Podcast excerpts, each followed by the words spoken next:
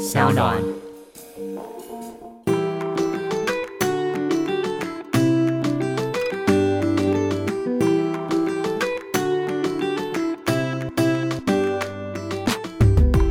到艾比爱公威。耶今天呢，要跟大家聊聊的就是断舍离的生活。哦，我觉得断舍离真的太适合我现在的状态了。怎么说？你是个断舍离大师？我以前不是啊，毕竟我们上次都聊过，我还留有冈田准一的毛巾。就是啊，怎么可能？这个非必要，是因为你要长期住在家里吧？你没有搬过家，才有办法把它留着。对，而且那时候我的房间，就是我还跟我爸妈住的时候，我觉得房间有一个角落都是 V 六的角落，跟我青春的角落。V 六角落，V 六 corner，yeah, the video corner is like，因为我以前买很多那种应援品啊，应援扇、毛巾，然后专辑等等杂志。我跟你讲，那真的是古迹耶！从二零那是几年啊？十二年前，所以是二零零二哦。你是有一个想法，说有一天还可以在雅虎拍卖卖掉它，是不是？不是，我是我想要有一点，我就是我可以在见到他本人的时候，我可以给 给他一些 memory 的。哎、其实如果见到，到本人，这样很感人呢、你确定是感人吗？可有点可怕，有点吓人人啊！就是很多人不是拿出小时候，像我就是有，如果有一天我可以看到陈晓东的话，我一定要把我收集他的那个专辑拿出来给他签名你。是说现在起 的那全面些同通缉级的陈晓东东东啊，？OK，东东东东比较近哦，东东比较近一点。对，但是小时候那些东西，你知道我要丢掉，因为我一直都留着嘛，那是我国中的回忆，所以一直到大学我出社会，都那个角落都一直占据着我房间。然后每年过年我都还是会把它拿出来擦拭，哦，真的哦，还是会，后来看一看那块毛巾，哎，那个毛已经变成家里的抹布了吗？没有那个纤维都还在，只是当然已经没有当年的汗味了，就是就觉得都会看一看它。哎、所以你爸妈不会对这件事情有任何异议，我爸妈超有意见，对不对？因为毕竟是他们住的地方堆着你的然后的我妈就说那个毛巾要不要丢了，很恶哎、就是有人擦过汗，你还放在铁盒里面又不透气。哟，应该有细菌了吧？也不准洗，当然，对，也不准洗，当然不能洗啊！开什么玩笑？这真的不会臭吗？我没有想那么多，所以那个 V 六角落就是你的小小囤物区。对。然后我我下定决心要把东西丢掉的那个 moment，我忘记记几年前，应该是我出社会二十几岁之后，因为我就搬出来，那个房间要变成我弟的小孩房了。然后我妈就说：“哎、那些 video 东西可以丢了吧？就是杂志，我最先丢当然是好，就从杂志开始丢。对，是因为那可能只有小小版面而已。但我还是很纠结，不是钱而已，是我的回忆跟青春。没错，后来第二步，我妈要丢我的应援扇，我大概有十几把应援扇。为什么这一把就好？为什么那么多把？是每个演唱会会不同的 logo，对，是每个演唱会不同的，而且我们以前还会买日航版，你知道吗？就是我人在台湾，但我买日本的周边，这种那一把很贵呢，这都是钱呢、都是你小时候存的钱钱都在这边了。对。那你有让他丢吗我？妈对我让他丢，但是我就觉得这个东西不要浪费，应该大家也可以用嘛。它毕竟是个扇子。后来你知道吗？这个东西 出现在哪里？我真的有一次会被我笑死。我有一年回家中秋节考的时候，我妈拿应援扇在点火，我就看到钢铁准一在那边努力，在那边帮你扇火。钢铁准一在为我们家的努力，就是那边点火，哎、就是把它化为它是一个扇子的本身它就，融入我的生活了。然后有一蛮可爱的。是，然后第二次我又会看到很震惊的画面，是我去我外婆家看到外佣在扇扇风，在拿钢链转一扇风。因为那个应援扇很大，你知道吗？它大概有我不知道那怎么比啊，就是比你的脸是两倍大这么哦，大的扇像，肩膀一样大的那个宽度，对，超级大扇子，所以这很大哎、外佣就是说：“哎、姐姐，你这个扇子这个好好好用扇哎，很硬哎。”我说：“对，很硬。”对，是哦，所以你其实把你本来就是把它当做是珍藏的东西，变成是拿来应用了的。用品，对，我觉得这也是一个好处，就是好处。你不会觉得好像你的生活有，就是你的记忆，因为我觉得大家会囤物品，某个程度就是你觉得它是你的记忆一部分嘛，你你舍不得。你知道吗？你刚刚说你妈问你说，呃，因为家里有一个空间需要家人用嘛，然后要不要清出来？这个也完全发生在我身上。对啊我以前住在家里嘛，然后我之后上来台北住以后，嗯其实我们家那个空间，我自己小时候的房间已经不会回去住了。嗯我从小住在那边嘛，然后我自己收集了非常多，我自己觉得很好。怎么样？很羞耻吗？你知道吗？我国小跟我隔壁同学传的纸条，我都把它放在一个收集本里面。哦我小时候因为。以前上台北之前啊，我妈嗯就叫我先把它整理出来，因为那个地方还是要有人住，呃，就是偶尔回去的时候，这些东西不用到了嘛。然后我会把它放在那种以前的明信片卡夹里，嗯透明的、嗯嗯嗯透明的一个一个卡夹。然后以前的一张那个纸条都是小小的一张。之前刚搬来台北的时候，我妈就跟我说：“你要不要把这些东西丢掉啊？我看真的没有什么意义。”我说：“怎么会没有意义？这是我跟那个谁谁谁，我跟那个 Amy 在上课传的耶。”就后来打开一看，就是哎、等一下要吃什么？一张纸条过去，然后说什么？哎、那个谁谁谁啊，他怎样怎样怎样说你什么话？我想说超级没意义的东西，我到底为什么要留着？哎、这年轻人不知道，这是早期我们的 line 哎、对，我们都是在用课堂上的联系感情的。对呀、对，然后就像因为毕竟是纸本嘛，所以很厚一点，超级多，然后还有各个的，以前好爱写信哦，哦我一整箱都是信件，然后我还收集那个信纸、信封跟书签，耶。然后以前那凯西的日记啊，就是收集凯西的对，凯。西日记是一个品牌，各位。哦，它是一个非常就是小以前我们现在所谓小文青品牌，对对对，没错。对，然后我都会好多好多他们的呃书签啊、笔记本啊，还有日记本。对我日记本那外面还有上锁哎、我到现在自己都打不开，看不了。然后还有那个毕业纪念册，那毕业纪念册不是学校做的哦，是我们自己买，然后叫同学写，百事可乐、步步高升。后后面一定都要有签名档跟附照片。对，然后还有你的兴趣是什么？然后我最喜欢是陈晓东，Oh my god！没有。但是我要说的是，这些东西呢，都会伴随着一次一次的搬家，你一次丢一点，一次丢一点，然后到最后会发现，哎，它已经不在你的生活里了。我现在回去真的找不到那些东西。我本来的那一箱可能有像我们现在这个桌子这么大，Oh my 有！这么多箱。然后我妈这我妈也很厉害，她一次就说：“那你先整理一箱哦，那你先整理一箱哦。”然后最后啊，整箱都不见了。挤牙膏的方式在做整理。对，然后我现在回去，我已经不知道那些东西在哪里。我现在回去只留下，可能剩下的都会是一些奖状吧，因为那些嗯都是很、呃很小很细的东西。那过去恋爱的痕迹，你也会留下吗？以前会留，我以前会有一个珠宝盒，然后有哦每、每一任。每一任男朋友嗯给自己的一些小东西啊，或者是去呃求平安符啊，或者是我买了第一台机车，我还到那个庙里面过香啊，啊那些小东西我都会留下来。然后嗯后来因为搬，我就说搬家，每次丢一点，每次丢一点，嗯然后到最后你就会发现，其实这个盒子里面真的剩下的都会是你自己觉得最有记忆点，然后你觉得最有意义的东西。嗯然后那些已经随着时间跟你现在的人生经历已经离开你生命的那些人，可能是我国小同学某一个传简传纸条，可是我根本不知道不记得他是谁的这些人，他对我来说已经不重要了，所以我就会把那些东西给丢掉。所以它就是一个慢慢慢慢。抽丝剥茧的那个断舍离的过程，哎、其实他就在让我们练习怎么样跟过去道别，然后看住现在当下的自己，跟展向未来。其实我觉得都在做一样的事情，而且我觉得很有趣的是，可能五年前我觉得这个东西很重要，呀五年后觉得啊丢啦，我不要啊，我干嘛要这个占位置？对我觉得这个很奇妙，就是你的心境其实是会变动的，就是我们都会在长大，嗯，我们都会慢慢的被时间推着往前进。人真的不要太铁齿。可是你有什么东西是除了那个 V 六的毛巾之外，你到现在都还留着的？我其实还留着我过去谈恋爱的痕迹耶。怎么说？就是我刚突然你在边讲的时候，我脑中在回想那种毕业纪念册啊，我都有留着。然后你家真的很大哎、我家有 三百六十多瓶，其中有三百瓶都是放我的东西，放我的回忆。然后二十瓶是 V 六的东西。对，然后我爸妈住十五瓶。对啊，怎么可以囤那么多东西啊？我觉得我是个非常念旧的人。嗯，我金牛看起座。对我看起来不像，但我内心我内心里面真的有一个千瓶的地方在放着我过去的回忆。嗯嗯，然后我刚回想到，我还有放那个大头贴，我也有呀你知道为什么我要留吗？因为以前拍一次都要一百五到两百，很贵我大概有拍了十多万，应该有。哎、可是 你是台北，你台北人嘛？对你知道我这桃园人怎么来拍大头贴吗天哪，？你们要坐巴士？我跟你讲，我要先从 讲到就好笑，龙潭人你们应该有这种感觉。嗯我现在要从我家叫我爸开车载我到龙潭的公车总站，然后再坐到中立，中立是个大站，然后我再坐火车或者坐公车到士林。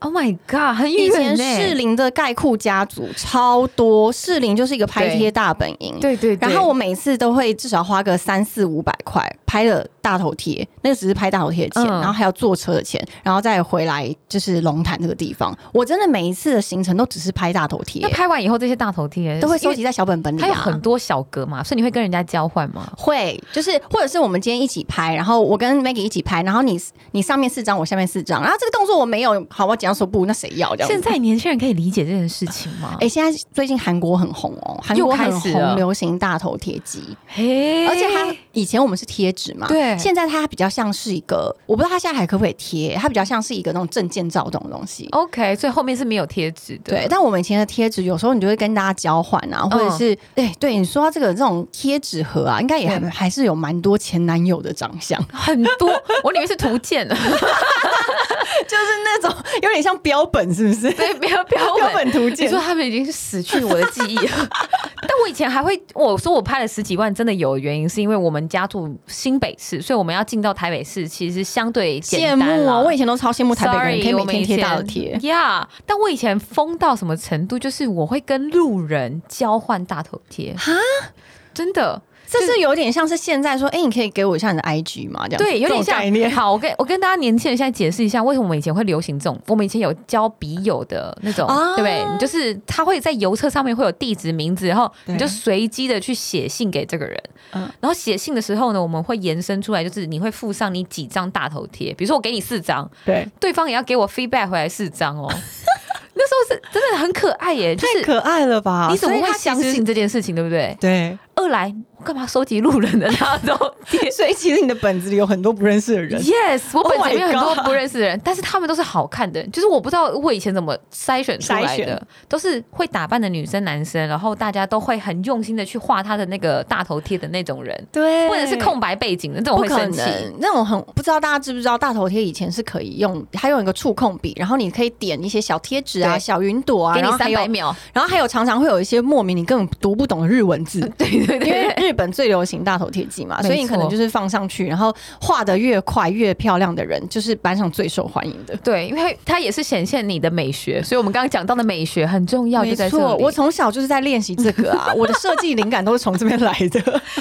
但是我我要讲的就是我，哎、我大概是今年过年嘛回家，丢了我发现吗没有，那两本还在，那两本这么厚，真的是字典、图鉴图鉴，然后里面我打开有一些我真的想不起来他是谁的人，应该就是我交换的笔友。啊然后很神奇的事情，我有一个交换的笔友，到现在我们都还有联络。真的假的就？我昨天还跟他 IG 这边私讯呢。哦，你们已经改成 IG 了，对我以为你们还还在还在写信。我现在可能没空，但是我就觉得很神奇，就是他真的不会是因为你要丢掉这件事，因为对我们来讲那是旧技术、旧记忆了嘛。但它就已经变成内化，是你真的生活中的朋友了。嗯，就是它如果有持续留在你的生命中，这些东西其实不会因为这个物品的遗失而遗失的。物质它好像代表，当然它是一个回忆没有错，但是真的太神奇，因为它很占空间。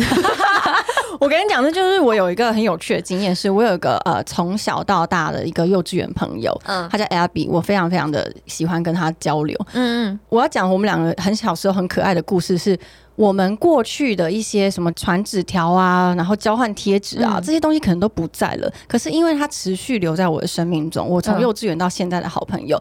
然后我们常常会回想一个故事，就是我小时候去他家玩，我小时候就是那种比较皮的女生，嗯然后会就带头做一些冒险事。然后我就不知道什么那些在他的房间里面，我就说：“哎、我们拿彩色笔来写你的那个，把你的衣柜里面涂满，好不好？”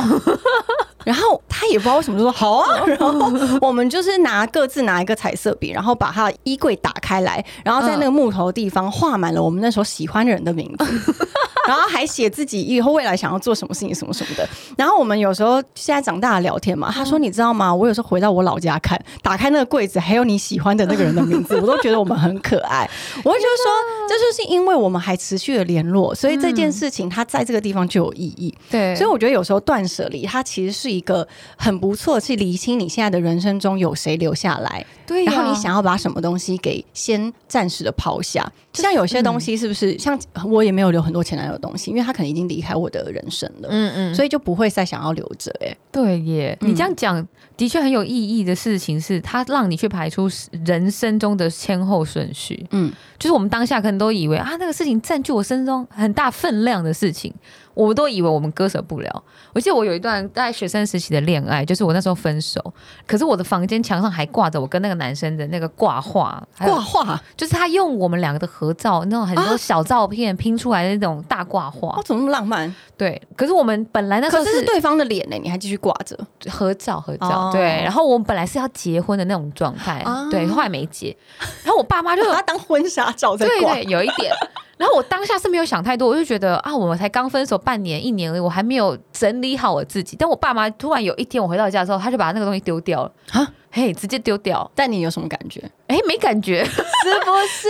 对，然后就觉得，哎，原来断舍离那应该是我第一次面临到很大一个生命的被抽离感觉，我就觉得，哎，原来也没什么感觉嘛，那好像我已经不需要再把这件事情一直 carry on。嗯，我就把他送我的东西，那时候包含他送我，我记得一些什么呃手表的盒子啊，盒子我也留着，包装啊，对，包装什么，的都留着。突然都清掉以后，我家多了两百多瓶，马上增值。哎，就觉得好像人生轻松很多哎、我觉得其实有趣的事情都是，呃，我们在做断舍离的时候，嗯你就会发现，其实心理的断舍离。呃，相较比你的生活中物质的断舍离来的更有效率。有你一旦心中觉得这个人他或是这个记忆你不想要继续留下的时候，嗯相对的物质上面的这些记忆，它就会莫名的消失在你的生命中。对啊，表示他真的对你不是那么重要，对，重要的就会留下来。所以有有那些说实在有那些呃囤物状况的人，我觉得可以先从他的自己心灵状况开始检视，他哦可能心中的负担有很多。我有遇过一个囤物症的长辈，我去到他家，嗯他是我前前房东。因为我就听他的叙述来讲，我知道他是一个八十多岁的独居老人，然后小孩都不在身边，嗯所以我说，他就说，哎、我行动不方便，你要不要来我家嗯谈合约？这样，我想说，OK，那也好，反正我人在附近，我就去了。结果一进去的时候，我吓傻，我从那个门窗，这个那个叫铁窗的时候打开我的时候，我就闻到一股很酸的味道。嗯然后一进去之后，他家的从那个一开始玄关啊到桌上，全部都是那种一摞一摞的用过的口罩。用过的口对罩我为什么确定他用过？因为他就是展开有开，痕迹，对，有痕迹，有汗渍，然后有起毛球。那为什么要留着？然后我就很急迫，我就说：“哎、贝贝，你这个都用过口罩，你要不要丢掉？不然就是这样一堆堆会长细菌呢。”他说：“没有没有，那个我平常都有在用啦，什么丢掉不会丢掉。”嗯，我整个鸡皮疙瘩起来。嗯，然后家里很脏，就是都是灰尘，然后我就很。直接脱口而出的说：“贝贝，你家这么脏，我还要脱鞋子吗？我可以直接穿鞋子进来吗？” 他就说什么脏不会，他觉得他不脏，你知道吗？然后我就是当下压抑住我我的礼貌的心情，所以我还是脱鞋子还是进去了。嗯，整个家里面囤积一堆保特瓶之外，没有地方可以坐哦。我最后是坐在北北的双人床上跟他谈合约，这么暧昧，这么的 这么浪漫，一下子就邀我进床上。对，但我当下一点暧昧的情愫都没有，是因为整个双人床也是堆满北北的书啊、衣服啊，然后他写书法的东西也丢在床上，有油墨干掉的那种状态。在床上写书法，对，就是很诗人。对。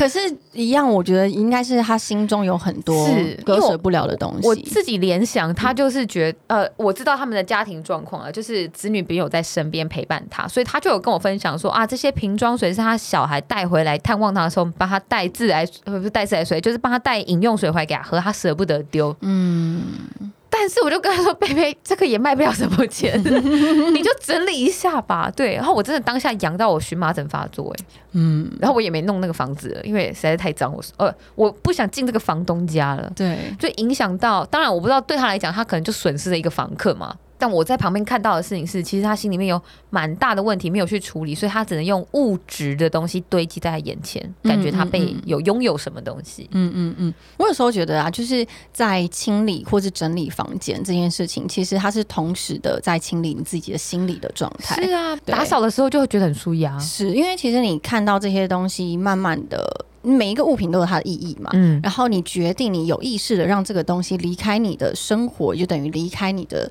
呃生命中。其实它会是一个。第定期在清扫你的心理状态的。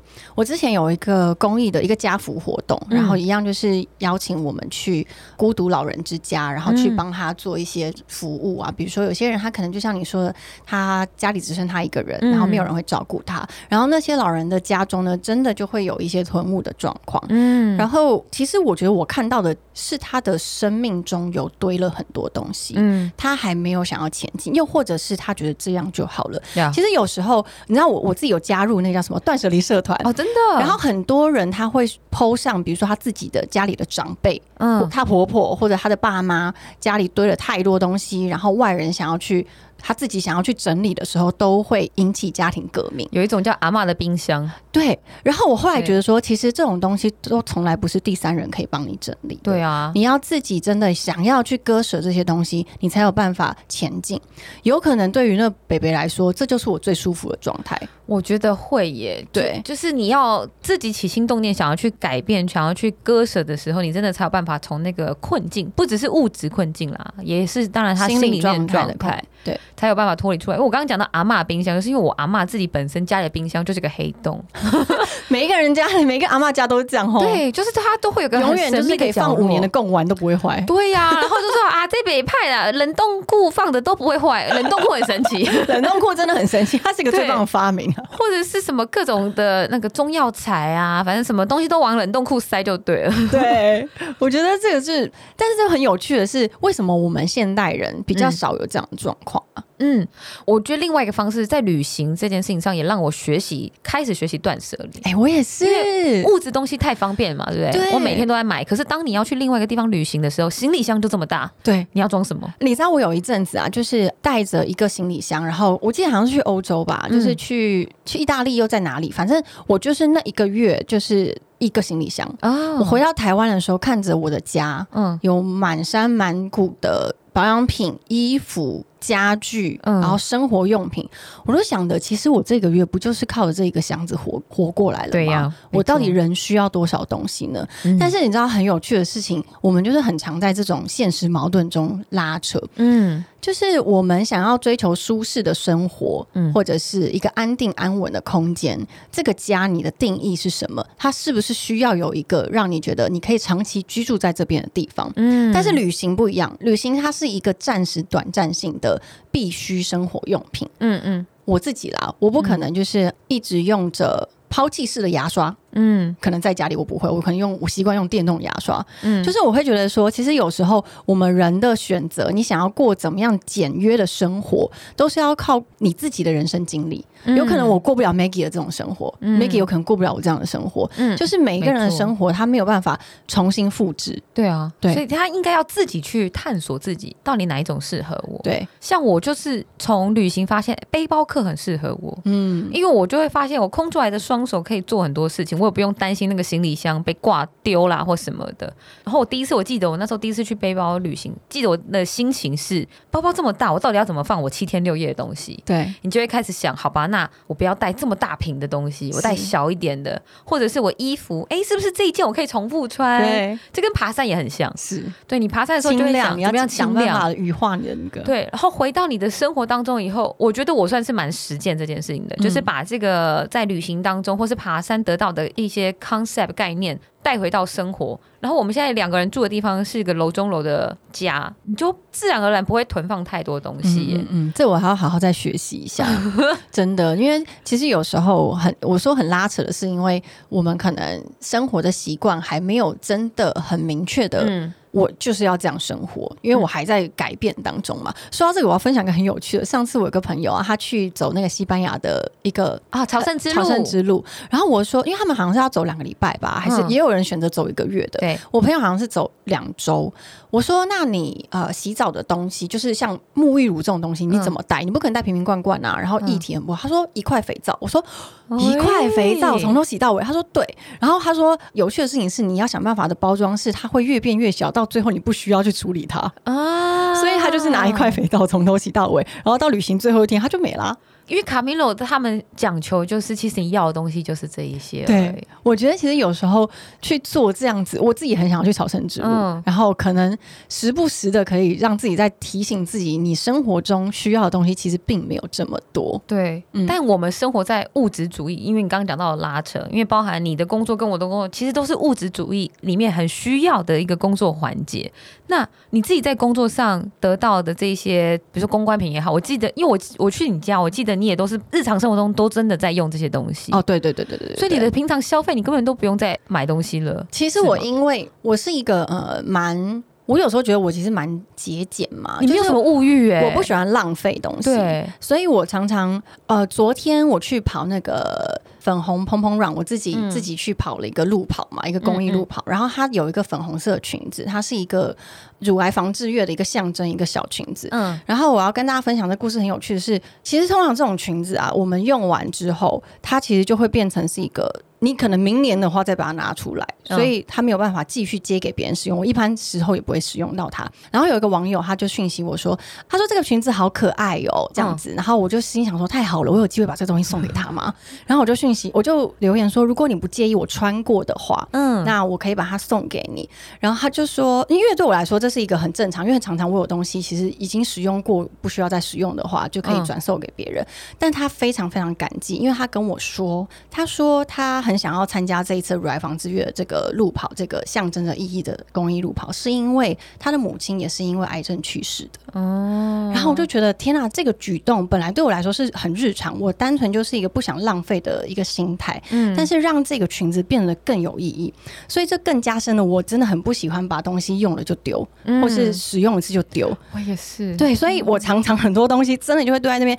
我连包装纸、防撞包装纸，因为现在有很多环保团体他们在回收包装纸，嗯因为其实说实在，我们现在网络文化、网购文化电商文化。用非常多的包装的耗材，嗯。所以我会把它重新收集，想尽办法的，我能做的地方就可以做，就是收集以后，然后再由他们来做处理。嗯。但是其实说实在，在收集的过程中，它就是占我家的一个地方。嗯，然后防撞又防撞包材又超级多，超级大，很轻，可是体积非常大。然后我就想说，怎么办？那这样是不是又要再买大点的房子？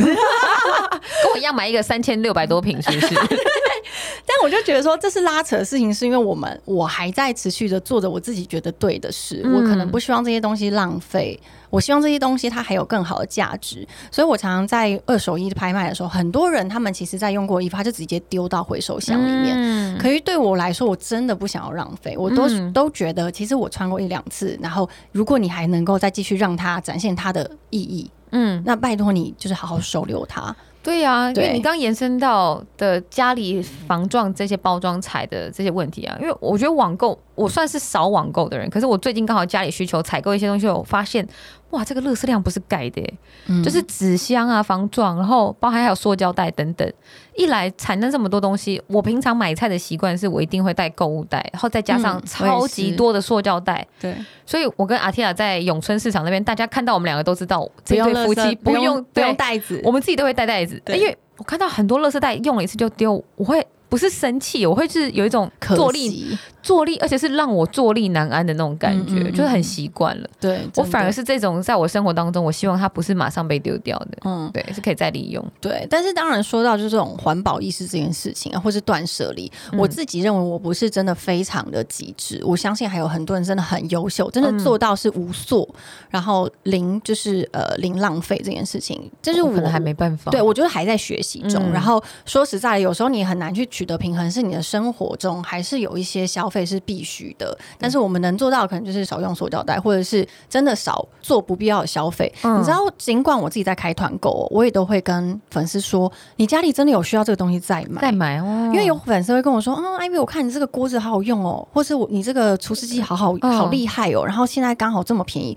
我不买的话，但是我很可惜很可惜。然后，但是我可能半年以后才搬家，嗯，我说那就表示你不需要它，对你现在不要买，等到半年以后，它还是有机会的。就算不是在跟我的团，嗯有人还是开团，你还是可以买，你就记得这东西好用，那 OK。所以我就觉得说，很多很多时候消费是一个选择。是回到我们说，你要很有意识的在做任何的举动跟选择跟消费。嗯你今天有这个需要的时候，你再买它，而不是跟风的被大家带着跑。我小时候比较容易，就是被加一元多一件就是买了一堆东西囤在家，真的耶，对家园多燕真的好吸引人哦！我今天我今天买两瓶水也是因为第二瓶五折啊！对，但我因为我们自己也是行你们这些商人哦，真的是 真的很会写，真的很会耶！这好啦，这算你们给你们过啦。但我希望大家就是还是有意识的选择消费品是很重要的。对，就是我觉得有时候你就算没有真的很彻底的执行，但是有这个念头，我觉得都是一个好的开始。嗯，你刚刚讲到的好的念头的开始啊，你有没有这种经验？就是包含我们刚刚讲到，都是把不好的东西丢掉。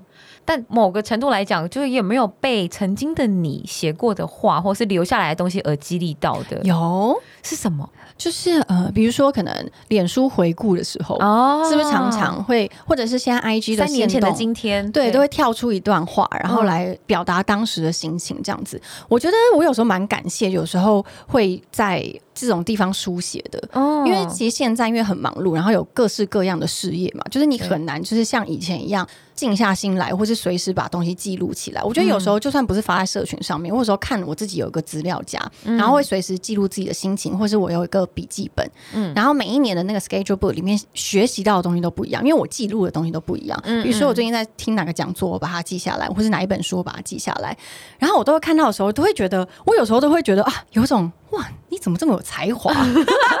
有点过于自恋，但是我都会觉得，嗯，这是什么时代跟什么样的生活环境造就什么样子的你？嗯可能以前没有很多的工作压力，我可能就会想法特别浪漫，嗯嗯啊，对对对，或是我那时候是受雇于人，所以我就会是呃员工的想法去在看待我的人生，哦但现在的想法就不一样，我就觉得很有趣。你自己你是有被一个东西打醒过吗？有哎、而且真的是在最近，就是我找到我回回我爸妈家，找到我以前一个笔记本，然后笔记本就调出了一个 Louis Vuitton 的明信片，嗯，还特别是 LV 的明信片。我想说，我什么时候有去 LV 的会活动什么的，我想不起来。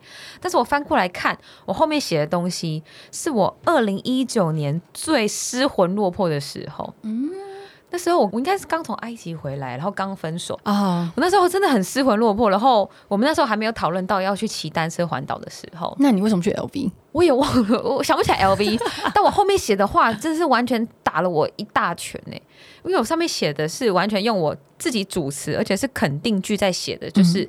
我是一个什么什么样的人，然后我的生活会怎么样，我的感情会怎么样？尤其我觉得我那时候应该是 focus 在感情很多，因为我感情写了三句，就写到为情所苦的时对，为情所苦，所以我才记得特别深刻，因为我上面也看了日期。就是我刚从埃及那回来的时候，然后就写到我会遇到呃什么什么样的人啊，然后遇到什么样的这个对方可以跟我一起共创事业什么事情，完全是我老公现在的样子哎、哦，你那时候就是在做一个发愿，对，而且我是用肯定句的方式，不是写我希望，而是写我我是就是改变身份认同这件事情。嗯嗯然后我我只印象中，我上面写的那个东西是，我会写到这么肯定的字句，表示我当时一定是很很很 sad 很 sad 的时候，因为通常我自己也很了解我自己，我越 sad 语气越肯定。是你就是必须要先让自己相信，对，先让自己相信。然后我非常感恩我，我在几天前看到这个东西，是因为我又觉得我被自己再鼓励到了一次，就是哎，其实我真的有力量把我的想象是实践在生活当中，变成我自己想要的样子。嗯，那我是不是现在应该要去想象一下，我明年、后年要做的事情跟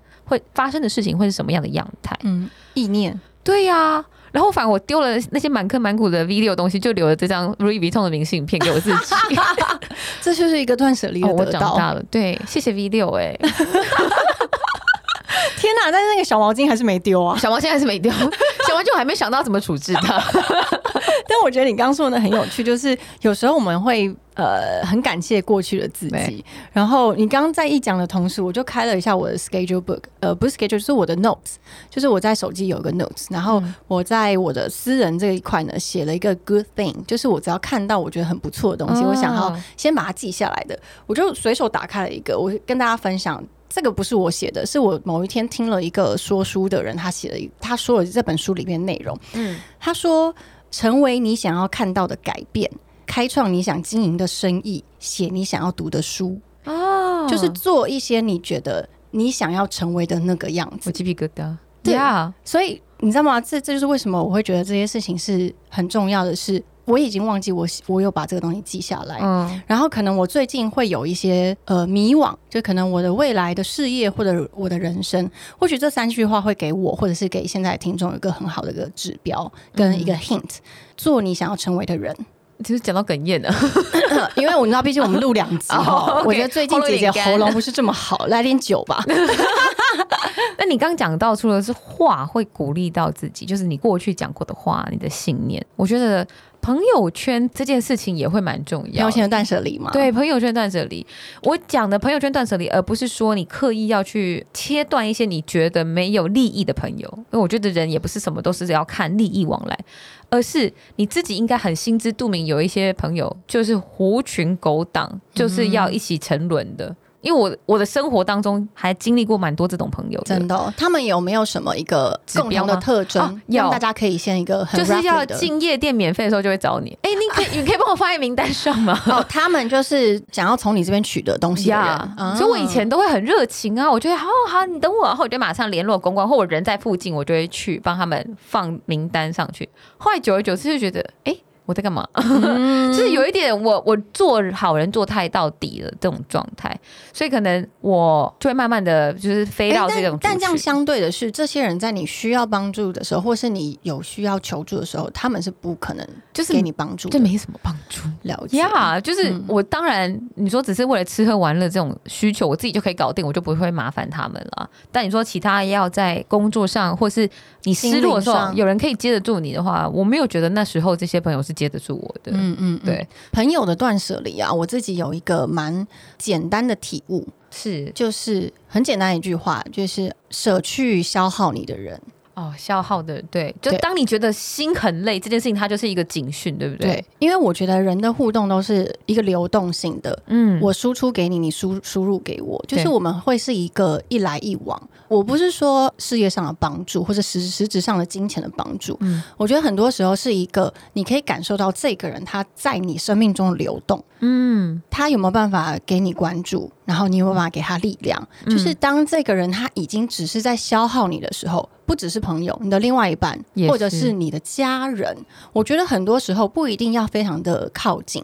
有时候保持一个距离，然后让消耗这件事情不要再发生，嗯。其实就是一个很好的停损点。你做，对哎，，然后有的时候你可能还没有办法做到真的跟这个人断舍离，尤其是家人好了，对，但是你就先停在这边吧，保持一个距离，然后先发制人的停止他消耗你。因为可能大家会觉得家人是有血缘的，我没有办法远离他们，或是忽略他们。嗯，但其实我觉得保护好自己这件事情，安顿好自己是蛮重要的。对，因为其实有时候消耗是一个很无力的一件事。对呀、对啊，那大家怎么可能予取予求，一直给这个人？大家知道什么叫消耗定义吗？消耗就是当你觉得打不起精神，你只要想到这个人、靠近这个人就觉得很累的时候，嗯它其实就是消耗的一种感觉。其实简单就是一个收支失衡的状态。嗯，嗯嗯嗯嗯 就是当你感觉到失衡的时候，就是他一直在跟你呃索取的时候，它其实就是一个很累的消耗。嗯，所以我们可以总结一下今天讲到的断舍离，它其实不是只是物质，它其实某个程度也是对你的回忆、你的人生，从过去看现在，还有展望未来的一种很好的方式。是，然后我自己认为最快的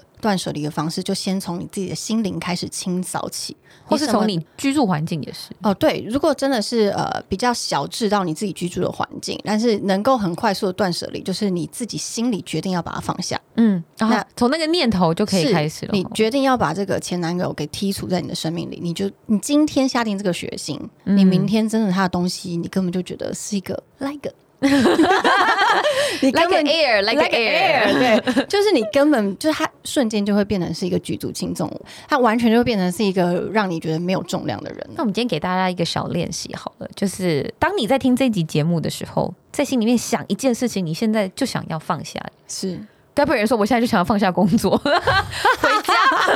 马上收工？哎怎么办？为老板担心。